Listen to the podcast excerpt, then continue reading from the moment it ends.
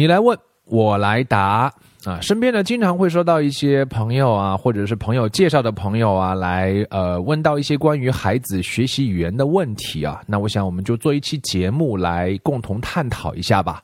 那最近呢，收到了三封啊，三个求助啊，三个问题，一个是小小孩子，两个呢是稍微大一点的孩子。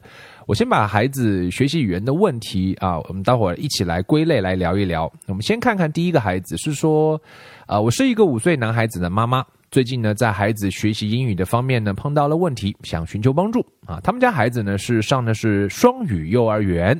小班的时候呢，学的自然拼读啊，到小班学习结束的时候呢，会在老师的帮助下回答点滴简单的短句。比方说，老师问啊，What is this？他就会回答 This is，It is 之类的。可是呢，到了中班换了个老师啊，年初到现在啊，就对英文没什么兴趣了，很希望他能够重新找回学习的乐趣啊。家长说我应该怎样来协助孩子呢？其实啊，这是五岁的孩子，就属于叫小小孩子啊。我们家老二也是小小孩子，这么小的孩子呢，其实是最好的学习的方式就是玩儿啊，怎么好玩怎么玩在生活当中绘本啊，在生活当中跟他时不时的讲一点英文。我自己采取的方法呢，第一个呢是有固定的节奏，就是每天晚上睡觉前啊，或者每天白天只要你有时间的时候，都会有固定的时间跟他读故事啊，那绘本呐，分级读本呐。这个保持好这个节奏是最最重要的。其实孩子内心是很有节奏感的。当然，你要陪孩子去读这样的书，你得买够足够多的各种各样的好玩的书，不要计较于每某一本，或者说每一本都希望孩子能够记下学下，这个显然是不可能的。有的时候呢，孩子喜欢的书，一本书就要读五十遍甚至一百遍，没有问题。他只要喜欢。你就给他读就好了，或者家长说我的英文不够好，那就找录音一起听、一起谈、一起聊。我们做家长的呢，呃，英文未必要好，但是你对英文学习启蒙这个认知是要足够啊，这个才是最最重要的事情。所以不要去拘拘泥于孩子说会不会讲了两句英文啊，学了几个颜色，这个其实是非常微不足道的。我们最需要在乎的就是这个情绪。和这个节奏啦，情绪就是你要陪他玩玩是什么意思呢？就是生活当中好玩啊。那出去的时候，你可以指着说，嗯咱们来玩个游戏，叫指着说，指着一棵树说，Oh, that's a tree。如果说下一次再碰到这个情况，你可以说，Oh, that's a big tree。Oh, that's a green big tree, big green tree。所以都可以换着方式去讲去说啊。其实生活当中有很多这样的游戏，今天在互联网上也有非常非常多这样的资源。所以玩啊，就是也是一门艺术，玩也可以玩的认真。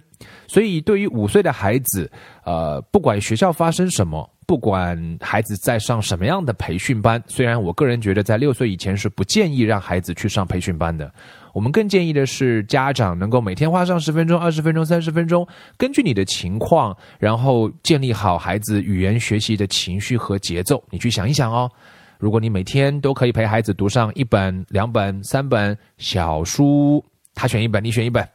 每天都有这么两本、两本、两本、两本，一年下来，那就是好几百本。那这个效果其实是远远的胜于培训班的。当然，你需要投资买一些书，你需要投入一点时间，这个是做妈妈应该做的。第二位家长呢，他说是说现在娃娃六年级了，学业比较繁重，可能不会像说低年级那样经常看英文绘本，经常读一读。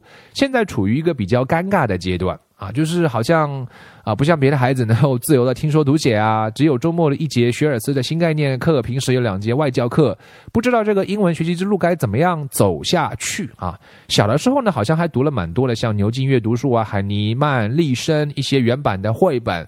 还有这个 Reading R R A to Z 啊，已经看过一些简单的章节书，像乔治侯、女巫温妮。现在呢，有空就看一些剑桥英语小说馆那种书，或者偶尔听一下。目前呢，就是每天背诵一些新概念里面的单词，感觉进步不太明显，好像到了一个瓶颈期。这个啊。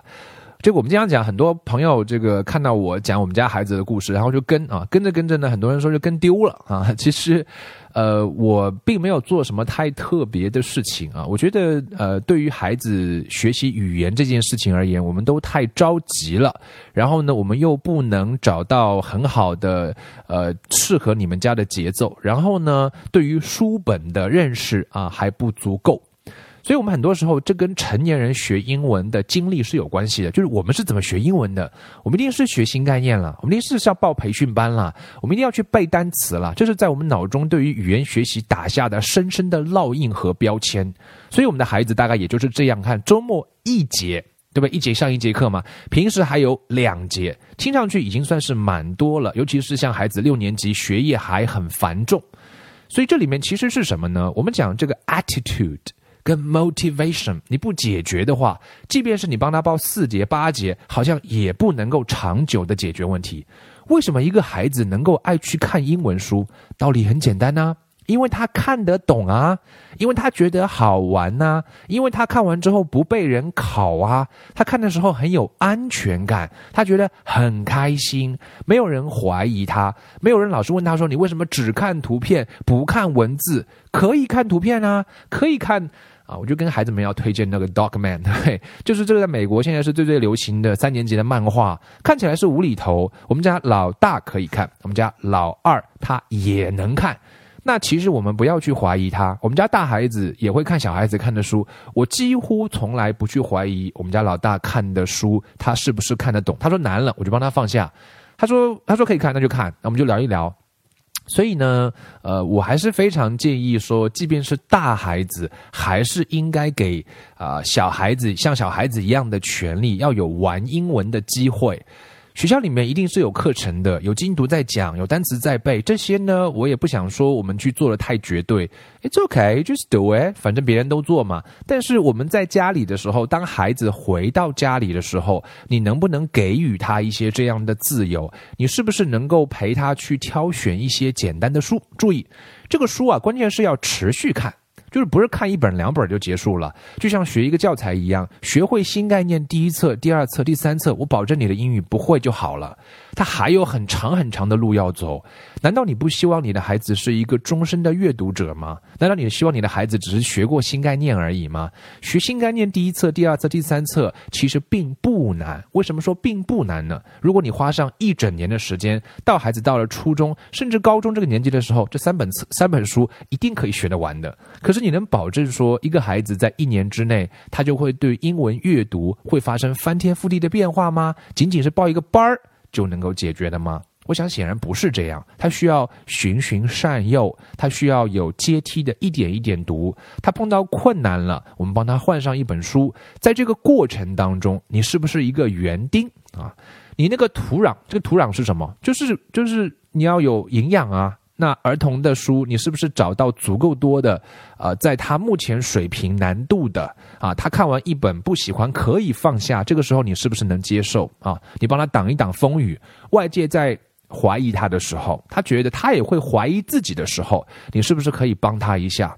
我这边举一个小例子啊，那我们家老大在呃大半年前，我让他读荷马史诗的时候。那我第一次让他听的时候，因为那个书还没有到，我说我帮你在这个网上下了一个版本，你先听听看啊。他说有一点快，那这个时候我怎么办呢？我就说那快是不是？那我帮你降一个速啊，刚好那个软件有个功能可以降零点七五倍速，我就降了一个速度。哎，我说这样是不是好一点？他说这样好一点啊。然后呢，过两天书到了，哎，我说你不妨说边看边听怎么样？哎，他说这样好像更轻松一点了啊。然后又过了几天，他说：“爸爸，我这个我这个我这个不想我这个不想听了，我想看。”我说：“为什么？因为太慢了。”所以你看，其实一个孩子他在每一个阶段的过程当中，其实都是需要成年人适当的去介入，一起去探寻探寻一些解决方法。那我想这个是重要的。所以，当我们不知道我们该如何去做的时候，啊，我们想一想园丁，我们想一想园丁就好啊。园丁可以做什么？好，那我我 我们接着还有一位家长是说，呃，九月份上初中，大概跟他差不多大，从小喜欢绘画，三到六岁这三年最佳阅读的时间内，由于种种原因没有把握好这个时间，现在呢，就除了喜欢绘画之外，对任何学习都不上心，尤其是静不下心来读阅读任何题材的书籍。所以呢，成绩一般，英文口语一般。该如何打破这个僵局？家长说，觉得自己的能量已经用完啦。呃，我觉得其实我们对于孩子表现出来的那个外在的外貌的特征，我们要去学会解读啊。孩子呃喜欢画画，道理很简单，因为他能够在绘画是一种表达。他能够把自己内心的想法表达出来，他喜欢那种感觉，呃，他也越画越好。做任何一件事情都是这样的，不断做，不断做，然后就越做越好。阅读也是一样，如果你可以不断读，那你就可以越读越好，越读越多。那么，其实我们要了解的是，孩子如果静不下心来读，那他其实在读的过程当中，他之前的体验是怎么样的？我觉得我们要有同理心，我们去换位去想一想，一个孩子对阅读有好的情绪，或者说英文阅读有好的情绪的话，他需要之前有好的体验，之前母语阅读的体验也要很好，然后他目前学英文的体验是怎么样的啊？这些都会综合来影响到这个孩子对于阅读的一种感受。所以呢，我们讲说，如果啊，我觉得大孩子也是一样的。如果我们可以从简单的开始，我觉得什么东西、什么事情都什么时候开始都不嫌早。这个早呢，就需要你不能着急，什么时候都不嫌晚啊！我在日本也见过大量的学生啊，他们从初中啊一年级开始，从最最简单的分级读本开始读起，Oxford Reading Tree，可以大量的翻看。呃，一个级别、两个级别、三个级别、五个级别，可能就有两三百本书，每本书就那么八到十六页，没有问题，你就可以翻，让孩子快速的翻，只要简单的做一个记录啊，记录是说这本书我读过了，没有问题，愿意翻第二遍翻第二遍，不做任何的强制性的考试，看完书之后不做任何的题目，就是让孩子回归到那种最最简单的。呃，阅读的感受就看图片没问题呀。那慢慢的、慢慢的啊，对于大孩子来讲，他会把注意力放到那个文字上去。呃，教英文是一个技术活啊，我不建议家长在呃教英文这件事情上去花很多力气，但是我会建议家长去从呃家里的环境上去花一点力气，呃，从对待孩子学习语言的态度上去做一点调整和改变。所以说，家里面可以做什么样的环境设置呢？就是有书喽。你说你要让孩子读英文书，你们家是不是有书？你们家是不是每个礼拜，每个礼拜多了一点，是不是？那就每个月吧，每个月都在买书。你是不是能够跟孩子一起去挑一些英文的书？从分级读本也好，从绘本也好，从简单的章回也好，买回来有时候会不成功，没有关系，放在那里，也许以后可以继续读。我们对书本永远。啊，采取一种拥抱的态度，经常能够买一点，按照家里面的预算，我们一点一点去买，每周或者每个月都能够买一点。然后呢，家里面也可以有一个共读的时间，我们彼此来探讨。家长如果还能够以身作则。家长说：“我自己英语也不好啊。”其实英语不好，这是一个劣势，看起来是，有时候也是一个优势。因为你要知道，孩子啊也是很好人为师的。如果你能在这个时候展示出你的弱点，让孩子来教一教你，这不是也成为了一个优势吗？所以家里面有有书，不断的买书，有固定的时间一起来读书。读完书之后不做任何的评价，把这些书的音频也能够找来的话，我觉得这这样的一种环境，这样的一种。能环境能够给孩子一种 很好的情绪和节奏，家长还能够以身作则，然后这件事情还能够不断做的话，我觉得大概就没什么好担心的了。